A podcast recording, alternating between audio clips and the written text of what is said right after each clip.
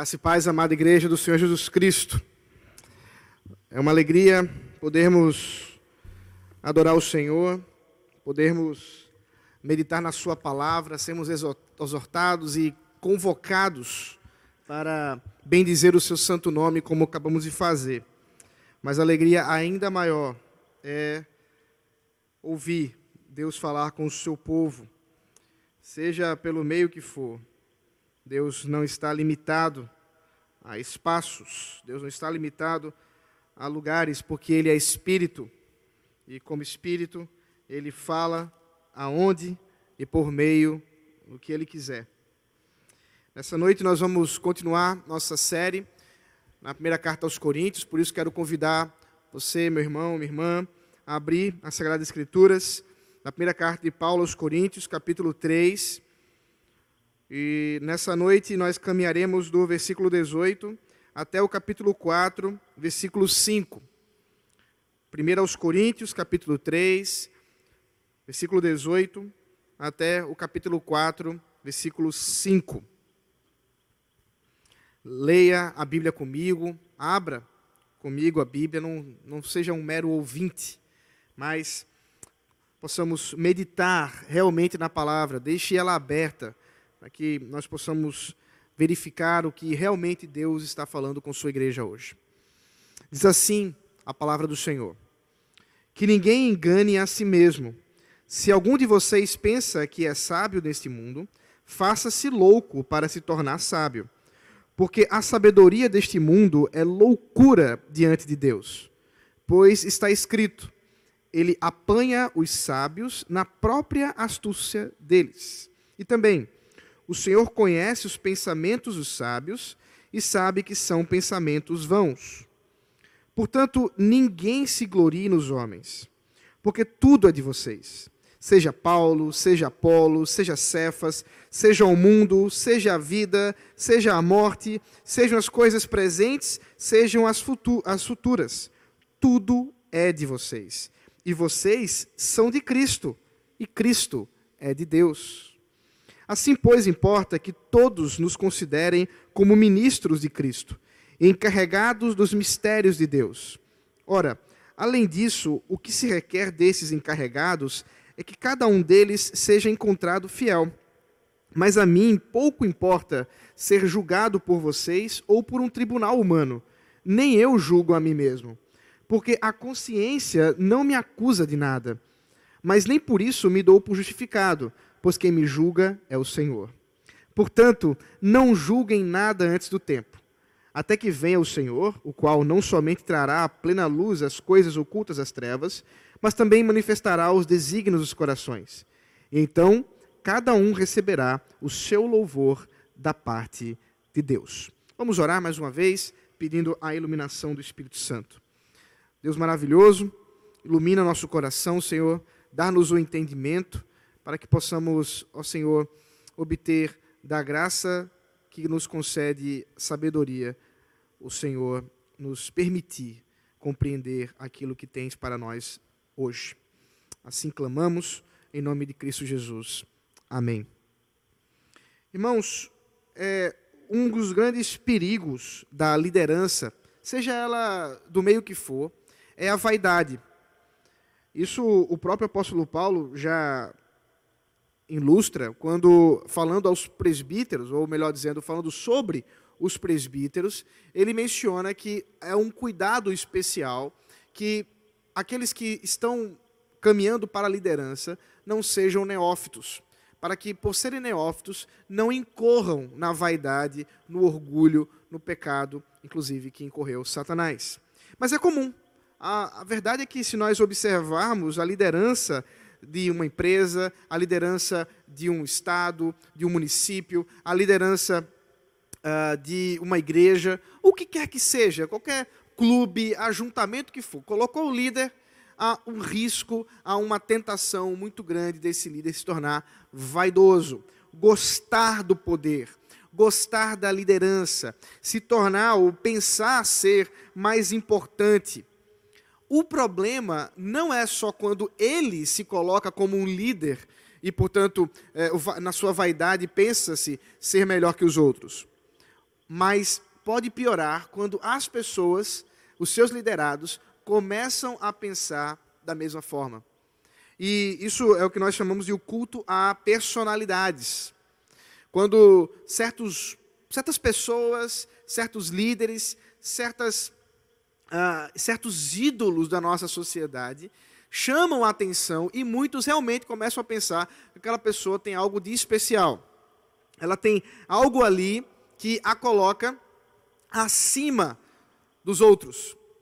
Ela é melhor, ela é mais importante. Ela tem é, características que ah, destacam com relação às outras pessoas. Elas são em relação às pessoas comuns. Isso ainda pode se acentuar mais quando, se não bastasse a vaidade, se não bastasse o culto à personalidade, esse líder, ele foi um líder carismático. Um líder que as pessoas se sentem agradadas de estar presente, eh, de estarem juntas.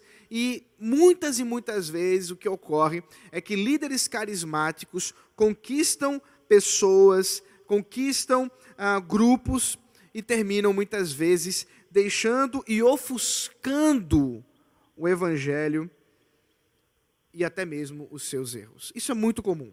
O que eu estou descrevendo para vocês, eu tenho certeza, não é, é algo que você já não tenha visto na sua vida. Não é algo que você já não tenha percebido na sua caminhada. Não é algo que você já não tenha notado, seja é, em algum grupo que você já tenha participado ou até mesmo na igreja.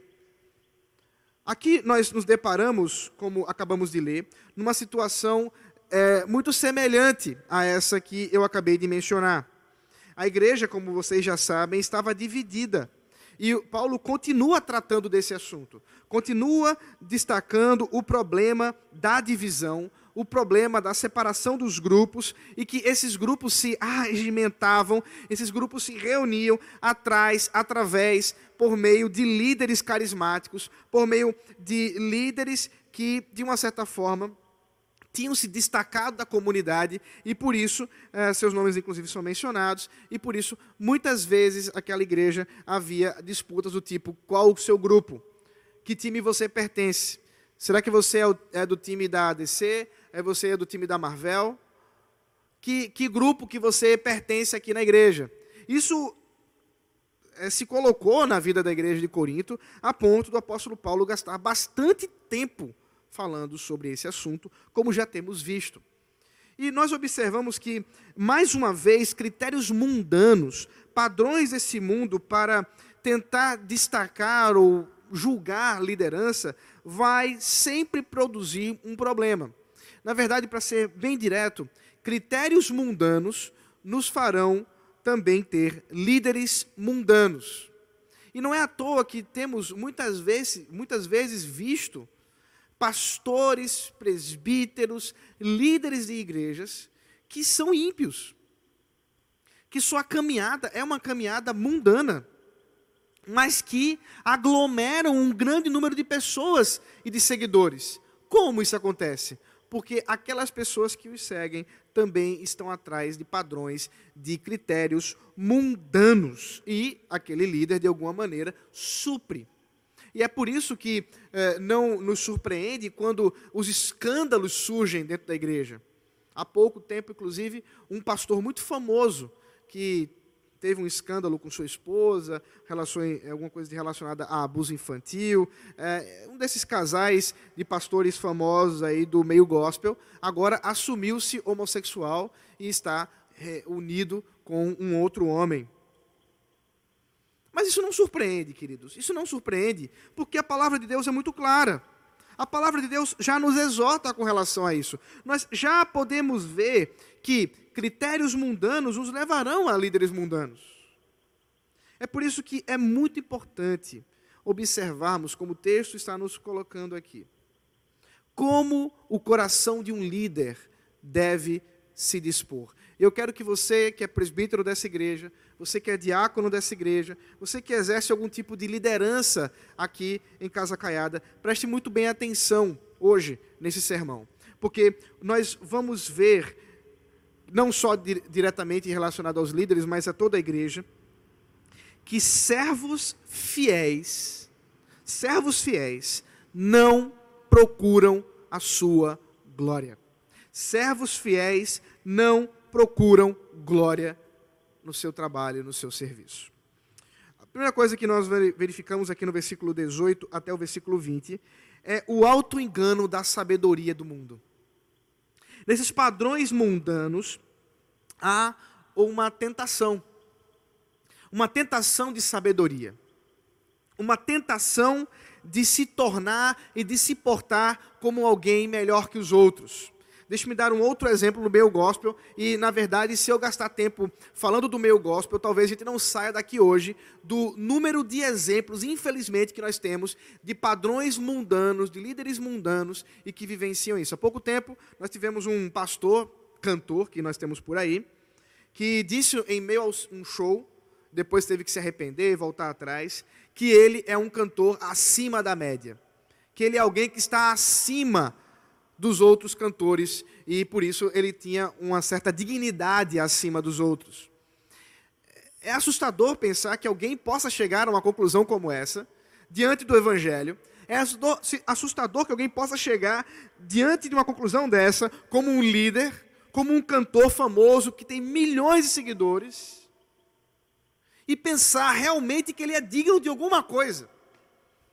Mas é exatamente isso que Paulo nos mostra. Veja o versículo 18: que ninguém engane a si mesmo.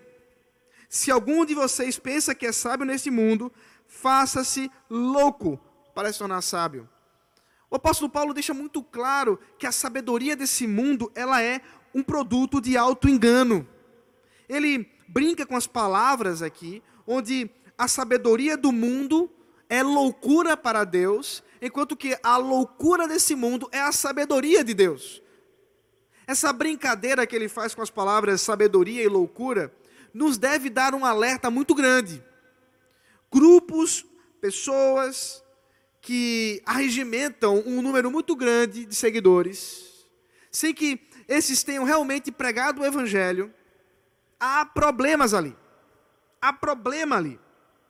Infelizmente, isso tem se tornado uma questão muito comum em nossos dias.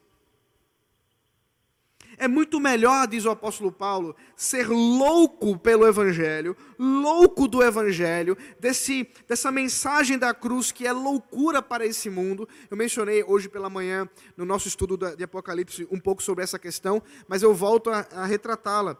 Você precisa ser lembrado que o Evangelho, para a mente cauterizada pelo pecado, pela mente de alguém que está envolto a uma ideologia mundana, a princípios mundanos, certamente será uma loucura. Não é algo natural você acreditar em um Deus que encarna e que vai para uma cruz para sofrer e morrer em lugar de outros, do qual ele não tem culpa alguma. Não, é, não faz sentido. Mas não é para fazer sentido. Porque isso é loucura para a mente humana. Isso é loucura para o entendimento humano. Mas é a sabedoria de Deus. E é muito melhor, portanto, ser louco para o mundo e sábio para Deus do que viver no auto-engano da cegueira espiritual que muitos estão vivendo. É por isso que nós precisamos nos, ah, nos tornar diligentes em observar o Evangelho, nos tornar cuidadosos naquilo que ouvimos e damos ouvido. Hoje mesmo uma irmã me mandou uma mensagem, um vídeo que tem circulado, eu já tinha ouvido falar desse vídeo, e que está tomando aí uma grande é, proporção da igreja evangélica. Um tal de Cavaleiro Amarelo, que vai rodar o Brasil e o mundo no dia 30 de março. Irmãos, voltem-se os olhos para as Escrituras. Quando é que a palavra de Deus dá-nos horário para alguma coisa desse tipo? E se você tem nos acompanhado nas exposições de Apocalipse, você sabe disso. Você sabe das loucuras que muitas pessoas estão envolvidas para chamar atenção, para ter um pouco de. É, para ter mais seguidores. Infelizmente, isso ganha o coração das pessoas. Por quê? Porque as pessoas estão atrás das curiosidades as pessoas estão atrás de um afago ao seu ego. As pessoas estão atrás de questões que estão muito diferentes daquilo que o Evangelho resgata daquilo que o Evangelho nos mostra. Por outro lado, o versículo 19 nos mostra que diante da sabedoria desse mundo, Deus torna, Deus manifesta a sua sabedoria e ofusca e destrói a sabedoria dos ímpios. Veja é, que ele cita aqui é, Jó, capítulo 5, verso 13, e o Salmo 94, verso 11. Deixa eu ler mais uma vez para você. Ele apanha os sábios na própria astúcia deles. E também, o Senhor conhece os pensamentos dos sábios e sabe que são pensamentos vãos. O que nós temos aqui, eh, nessas duas inscrições do texto, são é, é a ação de Deus diante da loucura da sabedoria mundana. E o texto nos deixa claro, especialmente o Salmo 94, 11, que Deus, ao conhecer essa sabedoria do mundo, ao conhecer os sábios desse mundo, que se pensam, que se uh, arrogam como sábios, ele os torna a nada. A expressão conhecer, aqui o verbo conhecer, dentro do contexto, especialmente no Antigo Testamento, não é simplesmente dar conhecimento ou tomar conhecimento, mas muito mais tem a ver com uma deliberação ativa por parte de Deus de escolher aquilo que é verdade e aquilo que é mentira. Veja isso, o Senhor conhece os pensamentos dos sábios e conhece e sabe o que são os pensamentos, que são pensamentos vãos. O que o texto está nos dizendo aqui, em outras palavras, é que Deus faz com que o pensamento dos sábios desse mundo se tornem em, uh, em nada, se tornem em pensamentos vãos. E muitas vezes nós estamos afileirados com os pensamentos desse mundo. Muitas vezes nós estamos afileirados com as perspectivas desse mundo caído. E as redes sociais estão recheadas, você aí recebendo vídeos e mais vídeos todos os dias de mensagens das mais variadas do seu WhatsApp. Você recebe mensagens sobre cloroquina, sobre vacina, sobre é, é, política, sobre é, economia, sobre teologia, sobre tantas e tantas coisas.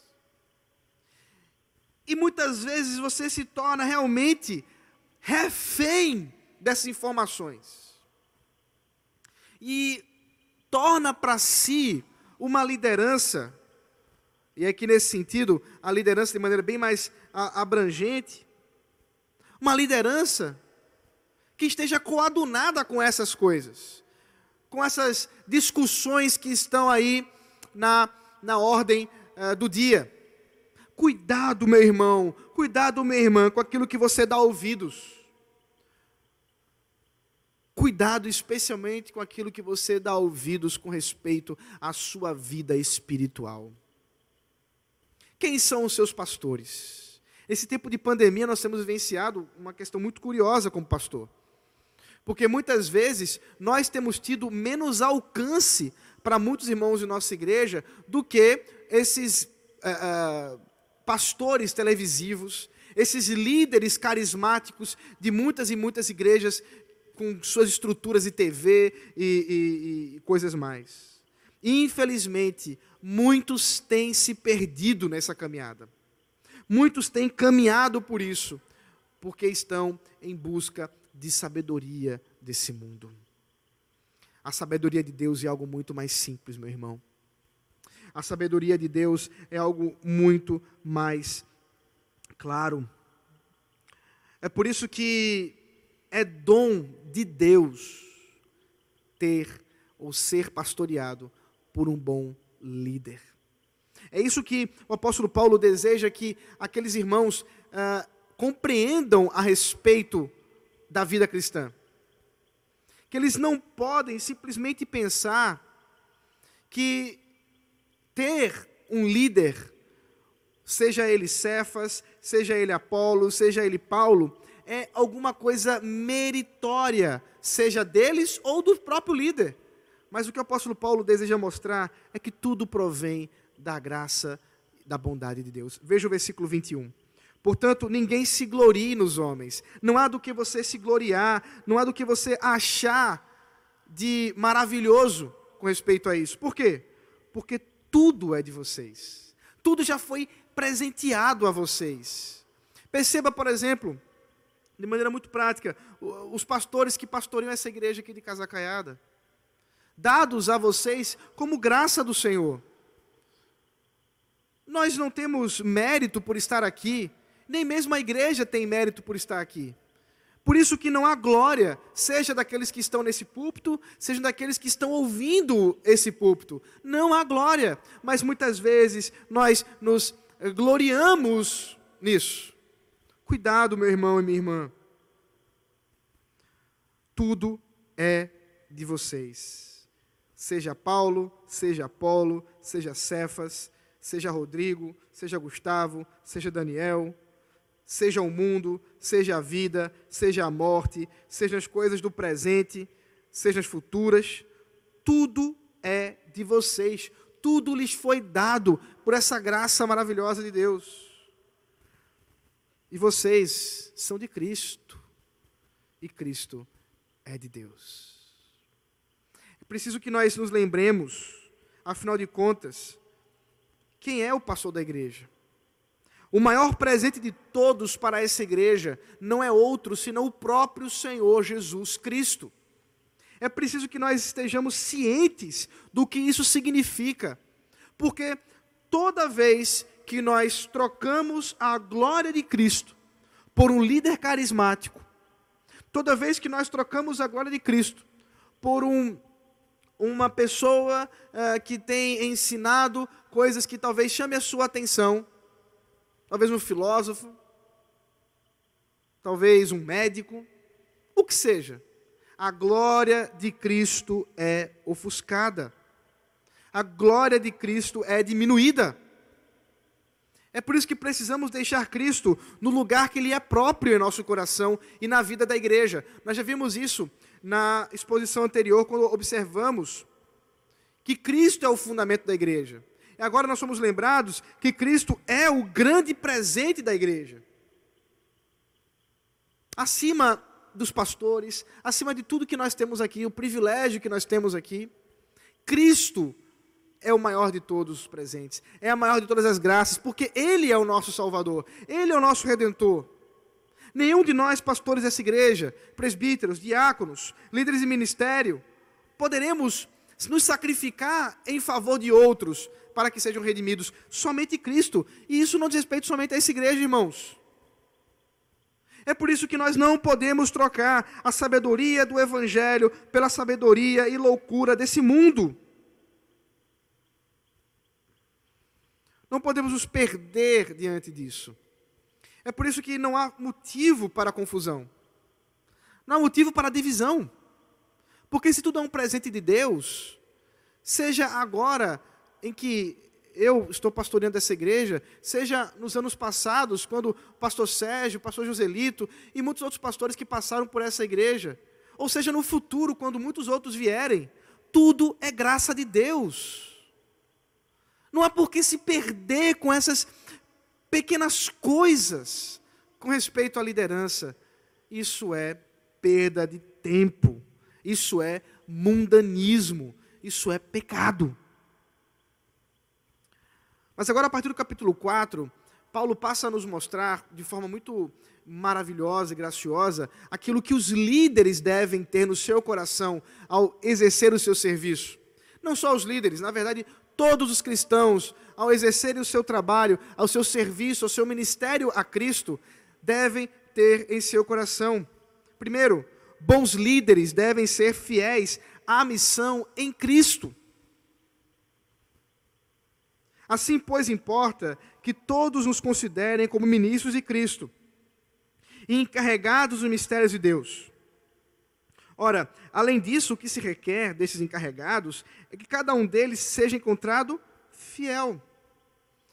Que coisa maravilhosa! Que consolo aos corações daqueles que lideram. Observe que o apóstolo Paulo não está dizendo assim: o que se requer é que eles aglomerem milhões de pessoas. O que se requer é que essas pessoas deem resultado e façam plantações de igrejas é, no maior número que se possa contar. O que se requer é que essas pessoas tenham grandes seguidores no Instagram, que tenham muitas pessoas seguindo nos canais, o que, se, o que quer que, for, que seja. Não. O apóstolo Paulo coloca as coisas no devido lugar e usa os termos certos, para que nós nos lembremos que, em primeiro lugar, aqueles que se importam, sejam líderes ou liderados, devem ser considerados, primeira coisa, ministros de Cristo servos de Cristo. Servos. Aqueles que estão prontos para servir antes de qualquer coisa. Antes de procurarem serem líderes, eles são servos, submissos a Cristo, submissos à Sua palavra. Por quê? Porque eles foram encarregados dos mistérios de Deus.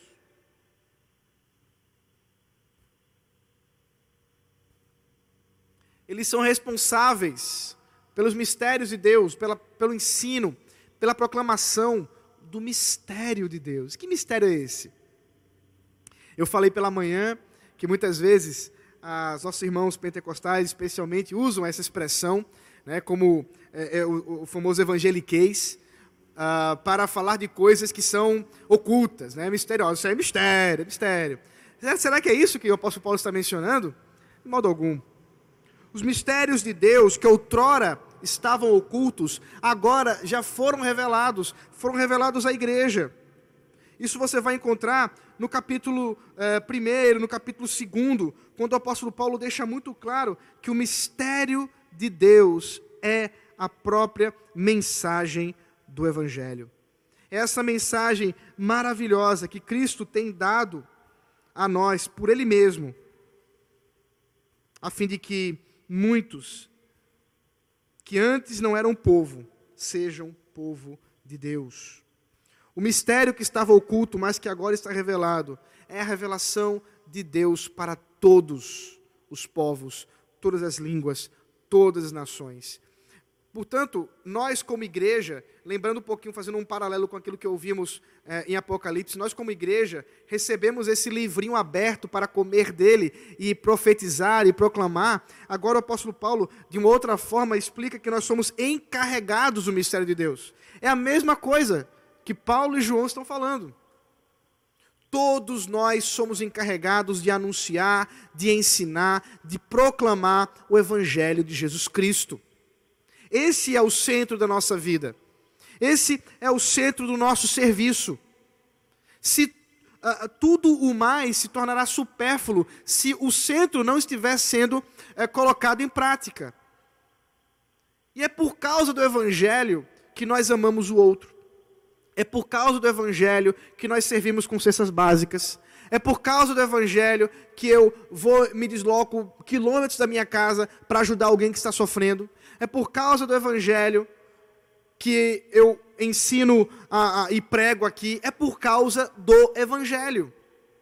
É por isso que tem um risco muito grande quando nós nos dedicamos a muitas outras coisas dentro da estrutura da igreja, quando perdemos a, o foco, quando perdemos de, de vista aquilo que é o central, o Evangelho do Senhor Jesus Cristo. Eu quero que você nessa, manhã, nessa noite não deixe de observar aquilo que é central na vida da igreja e na sua vida, meu irmão e minha irmã. Qual lugar o Evangelho, o mistério de Deus, a proclamação do Evangelho tem tido na tua vida? Qual lugar evangelizar os perdidos tem tido no teu dia a dia? Qual é o lugar? Você precisa refletir isso. Afinal de contas, a nós foi dado os mistérios de Deus. No entanto, há um consolo em meio a isso, a seriedade disso. É que nós não fomos chamados para transformar corações. Eu quero especialmente aí exortar os nossos irmãos que lidam com o ensino na igreja com aqueles que se afadigam com a evangelização, com aqueles que se afadigam com a pregação, com aqueles que se afadigam com o ensino, seja ele qual for. Cuide do seu coração, por quê? Porque o apóstolo Paulo não está nos dizendo aqui pelo Espírito Santo que a nós cabe transformar corações, mas ser fiel. Ser fiel. Essa expressão que o apóstolo Paulo usa aqui, ela foi muito importante no ministério do avô da minha esposa, reverendo Francisco Leonardo. E uma das coisas que ele ficou muito famoso, e talvez alguns de vocês já conheçam essa história, é que nas provas dos seus alunos, sejam elas as provas de história, de grego, eh, de exegese, eles sempre deixavam espaço para que o aluno, após terminar a prova, escrevesse em grego pistos. Fiel. Eu sou fiel naquilo que estou fazendo. Com isso, ele queria despertar no coração dos seminaristas, daqueles que ele estava ensinando, o nosso chamado primeiro como servos de Deus. Sermos fiéis ao Senhor e à Sua palavra. Um líder, um servo, alguém que esteja trabalhando, servindo a igreja, um crente em Jesus Cristo, ele deve se comprometer com fidelidade ao Senhor. E, o que, e que fidelidade é essa que Paulo menciona aqui? A fidelidade de anunciar e de proclamar o evangelho puro e simples. A fidelidade de anunciar e proclamar com toda diligência, com todo esmero, aquilo que o Senhor nos chamou para fazer. Chegar aqui, por exemplo, hoje à noite, diante de uma câmera, para falar com vocês, meus irmãos, exige de qualquer um de nós tempo, esforço, trabalho. E se de alguma maneira nós estivermos colocando isso de modo é, secundário, nós estaremos incorrendo em infidelidade ao Senhor. Mas não só aqui. Seja qualquer outro trabalho que eu exerça dentro do, da, da igreja, se tocando com a música, transmitindo na internet, é, colocando a projeção, qualquer coisa desse tipo, se eu não estou sendo diligente, se eu não estou me colocando é, na fidelidade ao Senhor, reconhecendo que aquilo que eu faço não é, é uma coisa qualquer, não é uma coisa comum, mas é trabalho e serviço do Senhor. Eu estarei sendo infiel. Eu estarei sendo infiel. Por isso que nós somos chamados nessa noite a fidelidade ao nosso Deus. Finalmente, o apóstolo Paulo encerra o texto, versículo 3 ao 5, nos falando que no final das contas, Deus julga os corações. Vocês não podem ver o meu coração. Nem mesmo se vocês fizerem um exame é, mais invasivo que possa existir da medicina, vocês não vão conseguir ler os meus pensamentos, não vão conseguir ver a minha história. Não só eu não consigo, você não vai conseguir apenas comigo, mas com qualquer outro, mas Deus sim. Então o apóstolo Paulo diz: Olha, para mim nem importa se vocês estão me julgando, se eu sou julgado por um tribunal, e até mesmo eu não me julgo, porque no final das contas quem julga é Deus. E essa expressão muitas vezes tem sido tratada de maneira muito ah, descuidada. E não é à toa que a gente vê sendo tatuada por muito criminoso por aí. Só Deus pode me julgar. Geralmente eles colocam. Mas será que é isso? Será que é isso que o apóstolo Paulo está dizendo? Certamente que não. O ponto aqui não é que por Deus ser o único que pode nos julgar, eu posso viver da forma como eu quiser. É o contrário. Por melhor que eu ache que eu estou servindo fielmente, por mais horas que eu passe para preparar um sermão, por mais tempo que eu passe ensaiando para chegar aqui e tocar, por mais tempo que eu passe para me preparar para um ministério, para um trabalho, para um serviço na igreja, assim mesmo o Senhor conhece meu coração. E isso deveria me deixar aterrorizado. Aterrorizado. Porque eu sei que eu não sou digno de estar nesse púlpito. Eu sei que eu não sou uh, santo, puro, para poder chegar aqui e anunciar a verdade pura do Evangelho de Jesus Cristo. Eu conheço um pouco o meu coração e Deus conhece ainda mais. É por isso que, com temor e tremor, nós precisamos servir a Deus. Deus conhece o nosso coração e isso não é algo bom. Deus conhece os seus pensamentos, meu irmão, minha irmã. Deus conhece a sua história. E por mais ah, cuidadoso, legalista que você possa ser, você é um pecador miserável que carece da graça de Deus, indigno de qualquer serviço ao Senhor, qualquer um. Você não é digno de servir a Deus. Eu não sou digno de servir a Deus, porque Deus conhece nosso coração. Mas o que importa é que não só Ele conhece, mas Ele também, de forma maravilhosa, julga com justiça por meio de Cristo. Veja o versículo 5. Portanto, não julguem nada antes do tempo, até que venha o Senhor, o qual não somente trará plena luz às coisas ocultas das trevas, mas também manifestará os desígnios dos corações, e então cada um receberá o seu louvor da parte de Deus. Não se engane com lideranças carismáticas. Não se engane com ah, pregadores que detêm uma capacidade retórica, que levantam multidões. Não se engane. Nosso critério é o evangelho puro e simples de Jesus Cristo. Mas tem mais. Há uma advertência aqui. E você precisa ouvir essa noite essa advertência.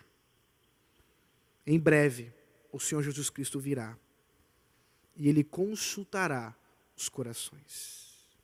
Se você tem vivido uma vida de engano, se você tem vivido uma vida dupla, não importa se você é pastor dessa igreja, se você é presbítero, se você é diácono, se você serve em qualquer um desses ministérios, não importa.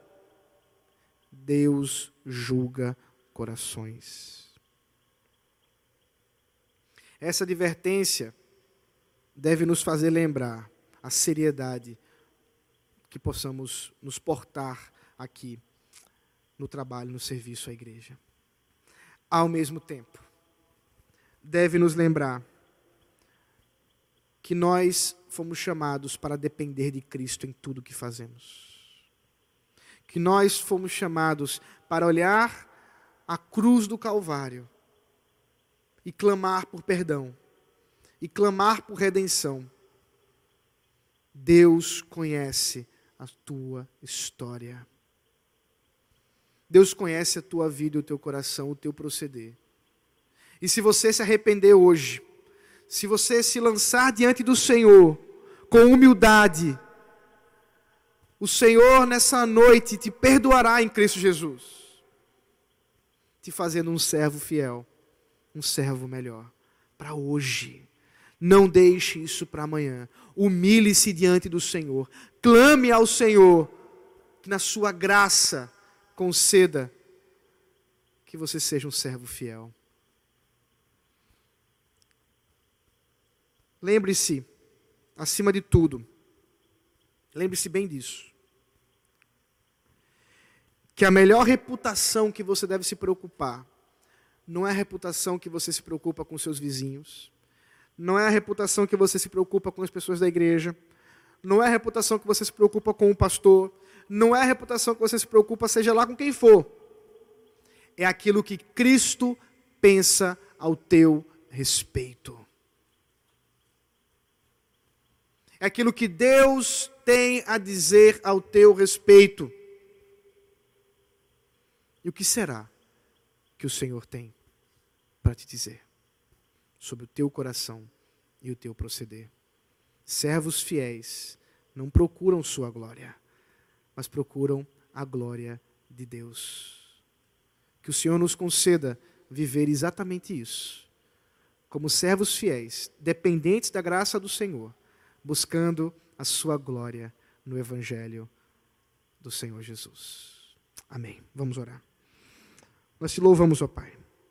Nós te bendizemos, ó Senhor, pelo Evangelho maravilhoso, pela graça maravilhosa, pela misericórdia bendita do Senhor.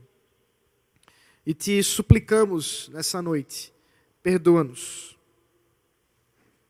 Consulta o nosso coração, abre nossos olhos, e que possamos, ó Deus, ver a maldade, os pecados, e o quanto precisamos, ó Deus, nos arrepender, nos humilhar, reestruturar nossa vida para podermos, ó Deus, sermos encontrados como servos fiéis, encarregados do teu mistério, Senhor, que tu revelaste à tua igreja em Jesus Cristo. Ó Deus, concede-nos assim, para a tua glória, em nome de Jesus.